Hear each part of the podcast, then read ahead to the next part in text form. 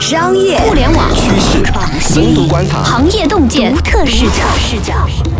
新商业观察，和你聊聊商业圈里的那些事儿。本节目由三十六氪高低传媒联合出品。大家好，欢迎收听新商业观察，我是老马马金南，我是三十六克的深度报道主编杨轩。轩轩呢，咱们前几期呢曾经聊过关于 ICO 的话题，对，ICO 有多疯狂，对，水有多深，有多少人在上面赚了钱，有多少人可能在上面亏了钱。那么由于很多听众呢是第一次听到 ICO 这个词啊，那么轩轩来给解释一下 ICO 是什么意思？对，ICO 这东西啊。就是怎么讲，还是说，最开始是一些呃区块链技术的企业去做众筹的一个办法。众筹之后，它发行一些虚拟货币，这些虚拟货币可以大家相互买卖交易。在这个交易过程中，它就有点像一个炒股的行为了。这就是为什么我们说它特别疯狂。比如它在两个月涨了三十到五十倍，然后很多投机者进入。这反正就是那个。很像是那 IPO 哈，首次发行股票。这也是为什么说这个行业短期内吸引了大量的注意力，嗯媒体报道，它同时也吸引了监管的注意力，所有人都特别紧张。最近好像传出了一些关于监管的风声，然后造成了众多虚拟币它的这个呃价值下跌。对，没错。其实啊，这个风声是怎么回事？我们跟行业里的人好几个人聊天，他们都会说。央行找我们来谈话了。嗯，在这样的背景下，就所有人都预期说监管会进来。为什么预期说监管会进来？是因为金融这个行业一向都是一个强监管的行业。嗯，像之前 P to P，然后到后来的现金贷、校园贷，全都被监管起来了。嗯，ICO 这么疯狂，大家都预期说不可能不被监管，而且央行都来谈过话了。嗯，所以呢，就是最近的一次小风波是说。ICO 领域有一个交易平台，然后他自己发了一个公告，说我们这个新项目啊，我暂时就不上了。嗯，那所有人都很恐慌，心想怎么回事？监管出手了。嗯，一个钟头，然后 ICO 的就各种项目，就各种币，然后都大概往下掉了百分之十五、百分之二十的价钱。嗯，当然，相当于股市上跌停了这感觉啊。对对对，你想股市一天跌停百分之十，对吗？结果当然很快就是那个。交易平台的创始人就出来说：“哎，不好意思，说不是监管来了，是我们自己觉得有风险，嗯，我们想自己想暂停，嗯，但是这种风声鹤唳的感觉，你能够感受出来，嗯，相信呢，他也是不想撞在风口上，对吧？先自己自查自纠，对，先躲避这一轮的这个风险，等待这风过去了，然后看看动静，然后再上线。对，好多人就会说说，哎，你这个平台就是表个态，嗯，对吧？但是呢，你有没有感觉这个好像有违？区块链技术的初衷，因为本来区块链技术它是去中心化的，但是金融行业它又是完全中心化的，是个强监管的一个行业，怕出事儿嘛？对，所以说这个区块链技术去中心化这种技术和呃金融行业这种完全中心化的这种管理模式，怎么样去结合？我觉得我很难想象。嗯，金融行业也不能说强中心化，只能是说它风险非常非常高，导致说以前监管很严厉。然后结合就是，当然这行业里的人，实话讲，我觉得大家其实都不想被监管起来。嗯，那就会有人出来说，那我们行业自律吧。嗯，比如说我们成立行业联盟，或者说我们自己组织起来，比如我们甚至还能拉上那个地方政府。嗯，因为已经有人这么做了，拉上地方政府。成立一个特别试验区，就是说，咱们所有的项目啊，就先进这个试验区先试试，嗯，然后我们先监控一下，嗯，然后觉得你合适了，再把你放出来，嗯，当然这都是一些设想，嗯，但是中间非常微妙的地方就在于说，有人做这个事儿之后，你会发现说，这个参与里参与进来的人啊，不是说全行业，嗯，还是有些人在观望，嗯，然后大家就会就会说，这里面有人想要推动这个行业往。有序的方向发展，嗯，但是呢，这些人可能是已经在这个行业里面已经赚到钱了，赚到钱了，而且你知道这个行业赚到钱能赚到钱的真的数量还不少。嗯，我听说连站台都能赚到钱。哦，站台赚到钱，据说真的不是小数字，说有大 V 连续持续的站台，然后他们估摸说几千万的收入，而且就是我们上次去采访薛蛮子，然后他就提到说，这个行业里面大家都特别轻飘飘的，挣钱太容易了。嗯坐我对面一个呃那个创业者，可能特别年轻，二三十岁，身家就有几亿，嗯，你能想象？而且是在特别短时间内变成这个身家。暴富的，嗯他说你能想象吗？这实在是太太疯狂了，是吧？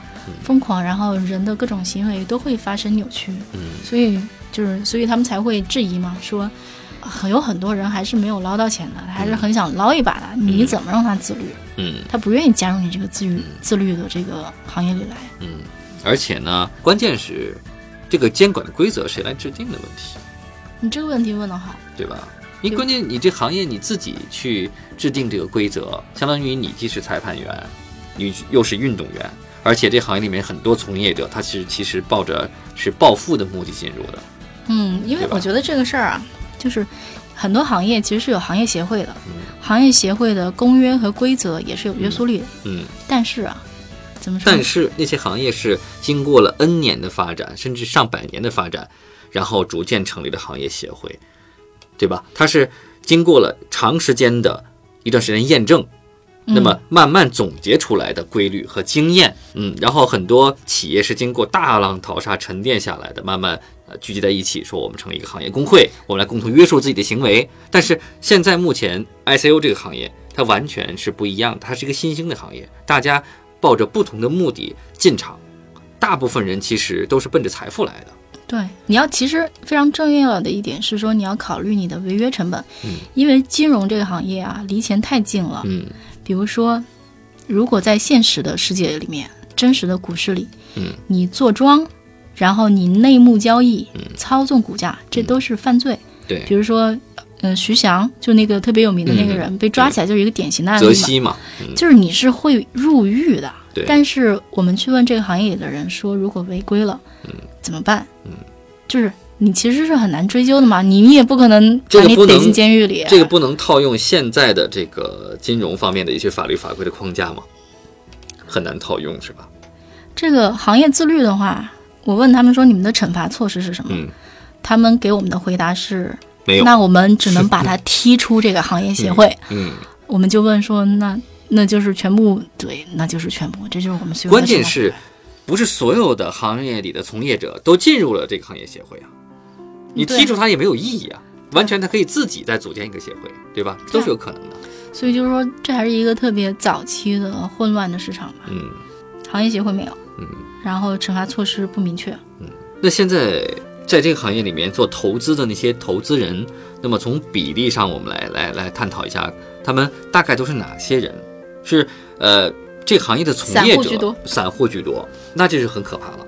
对，没错，嗯因为其实比如说现实中的股市啊，它其实有一个原则是保护小投资者利益，嗯维护股市公平。嗯那你这个东西怎么说？它其实是某种某种程度上是有倾向性的。嗯，就是说这行业和股市有一个巨大的区别，就在于股市它的门槛其实相对低一点，对吧？我们看企业的成长，看它的利润，看它的财务报表，那么看它的公告，看企业的成长性。但是 ICO 这个行业呢，它有个巨大区别，就是首先它底层的这个技术它是晦涩难懂的，是大众很难用短时间呢就能够了解这个技术到底是怎么回事儿。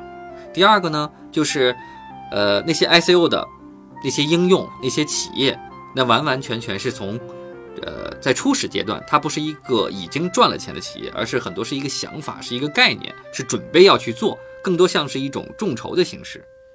呃，我觉得现实中的股市啊，其实大家的那个信息优势是不一样的。嗯比如说，其实，在股市里面，大的机构投资者，他们其实是更有优势的。嗯比如说，一家公司在上市之前，你其实是能提前认购的，所有的公司都会先去向大的机构投资者嗯去路演，嗯说我这个项目挺好的，你们提前认购一下，嗯，然后就是基础的发行价嘛。嗯。对，然后就是认购，就大家认购够了，然后我再去上市。嗯。它其实是有一个上市价钱的，上市发行价，那个就是说那些大的机构投资者认购的，然后认同的价钱。嗯。那我觉得某种程度上，现在 ICO 这件事情也有点那个意思，嗯。越来越多的人观察到说，专业机构投资者嗯。开始入场了。当然，他们可能很难说用一个机构的身份进去投啊，嗯。但是可能比较多的是说，我们可能一些大机构或者是行业里面比较重要的人，嗯他在这个 ICO 在众筹阶段，我就先进去，我用一个内部价嗯把这东西买掉。嗯，那这个这个价格是怎么出来的？是商量出来的吗？谁来评估呢？这东西商量出来，就有点像说嗯 IPO 之前嗯大家去讨价还价的那个过程。嗯它其实是相对于说你 ICO 那个代币真正在发行的时候，那价钱有个折扣。嗯，就是说啊，它渐渐的也显现出了那种呃现实世界里面不那么公平的一面，嗯就是说大的机构投资者你是有优先入，场的，嗯，对，散户你到后面再喝个汤，嗯，嗯，就是有钱的机构呢，先进这个屋子，先进 VIP 室，然后散户在门口看着等着，啊，然后几个人呢在屋子里密谋一下，哎，说我们这个定价多少钱，然后打开门告诉那些小散户们说，哎，这价格多少多少啊，大家买吧，要还是不要？嗯，尤其是说啊，当你决定要的时候，嗯。你可能很很可能还买不着，嗯。这就有点像什么咱们那个 A 股打新，嗯。其实挣钱挺难的。嗯嗯。对，所以散户本来已经是处于劣势了，因为他们看不懂白皮书，嗯。然后专业知识不够。嗯。现在这种劣势又加深了一点。按道理说，嗯、一个就是政府或者是说现实世界的市场里面，一般来讲还是会制定法律法规，说我倾向于保护小投资者。嗯但是在这个 ICO 的这个世界里，这件事情怎么实现？嗯，我觉得是有点困难的。嗯尤其是我觉得可能第一步啊，那些来骗钱的人嗯怎么处罚他们，嗯这件事情都还没有做到呢。嗯，既然这个市场这么大，那么前景看起来是如此的广阔，那么一定会少不了风险投资的参与，开始只能说投这些风险投资领域里的人纷纷入场，其实嗯没有机构真的能进来。机构还没有投吗？在机构，哎，这个事儿机构不好算。就比如说嗯你是要花钱去买一些代币，然后这个资产怎么算？这个嗯感觉有点像炒股啊。你看哪家机构说我去二级市场买点股票算我的投资收益了？有一个很有意思的事情啊，嗯，就是 ICO 圈子里的人说，其实现在这个领域里面拿资金量。融资主要是靠 ICO，嗯而不是靠传统的机构，因为传统机构很慢嘛，我先要做滴滴调研，嗯调完研之后，什么机构过各种流程，然后给你打账，嗯，那个周期超慢，嗯而且呢，他肯定要跟你讨价还价的。对，那事实上，现在通过 ICO 这种方式，然后全球在这种领域里面募集到的资金量，我们听说，嗯，已经比传统方式要高出两倍或者不止，这个数据我不是很确定。就比传统的风险投资的总量是吗？要高很多。区块链吧，区块链嗯领域的投资，嗯而且他们甚至说这个东西啊，往后这个风投来投钱就是个笑话。嗯但是这个建立在说 ICO 还能合法进行的基础嗯上，他们也说说，如果监管下来，我们最害怕就是一刀切，说嗯咱们这个 ICO 交易暂停，嗯那我们就都可以回家洗洗睡了，啥也不用干了，那所有的利益啊折腾就都烟消云散了，嗯，它可以通过暗网来交易吗？这就是另一回话了。暗网的那个学习成本有点高啊。嗯嗯。原本我们会认为呢，ICO 这行业呢，好像是离技术特别近，区块链嘛，现在但是发现现离钱是最近的，对，对吧？越离钱近的行业，就会越能发现人性的贪婪。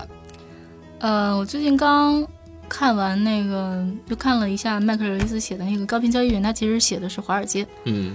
然后他是说里面的人都在用各种各样的办法去占那种投资者的便宜，嗯，就然后散户的便宜是吧？嗯，各种投资者的便宜，各种投资者，嗯。利用技术优势，嗯。然后非常难找人出来站出来去讲这一切，嗯。然后去反对这个体系，嗯就是因为里面的利益太大了，然后那些高频交易的公司嗯。能够在里面赚到海量的钱，嗯。然后呢，跟他们有利益关系的华尔街的大银行也能赚到很多钱，没有人愿意站出来。那你说真的是说金融行业里的人素质就特别低吗？并不是，嗯。这行业里大多数人都是非常高的学历，嗯。非常好的成绩，然后非常高的智商。嗯我相信他们可能很多人都出生在一个良好教育的家庭。那为什么大家造成的印象是说华尔街里面没有好人，华尔街特别贪婪？嗯包括像现在那个币圈儿，我们的记者他感受到说说这个圈子真的是跟他们打交道很难。嗯难就是难在说各种人会给你提各种要求，而且他会指责你说，诶，你是不是帮谁在站台？你是不是代表谁的利益？嗯，因为背后的这个利益太大了。那么你所观察到的所谓的币圈儿哈，嗯这里面的从业者，我们不说投资者哈，从业者他们大部分都是什么样的来历，是什么样的身份？最开始的一群人可能更多还是关心区块链技术，关心比特币，嗯关心新的金融的世界。嗯，有点偏极客的感觉。对，嗯我们也相信说，这个圈子里面最开始的这些人，他们按道理说素质应该是很好的，嗯，怀有一个很好的信念。本来呢，ICO 这个行业是一堆宅男、一堆极客、一堆技术爱好者，呃，主导的这么一个行业。那么后来有大量的非理性投资者进入这行业之后，造成了整个市场的非理性状态。那么后来又引来了监管者的关注，在风声鹤唳的背后，可能未来在不远的将来，可能就会看到一些监管的法律法规就会出台了。对，这是现在整个行业里的人最关心的事情。嗯我相信这一天可能不会远了。真的要做好准备。我觉得留给这个行业里的人，无论是自律也好，还是怎么着也好，我我觉得这时间窗口可能不会太长。好，感谢大家收听本期的新商业观察。如果各位喜欢我们的节目，就请订阅、点赞或者转发。感谢大家的收听，下一期我们再见。再见。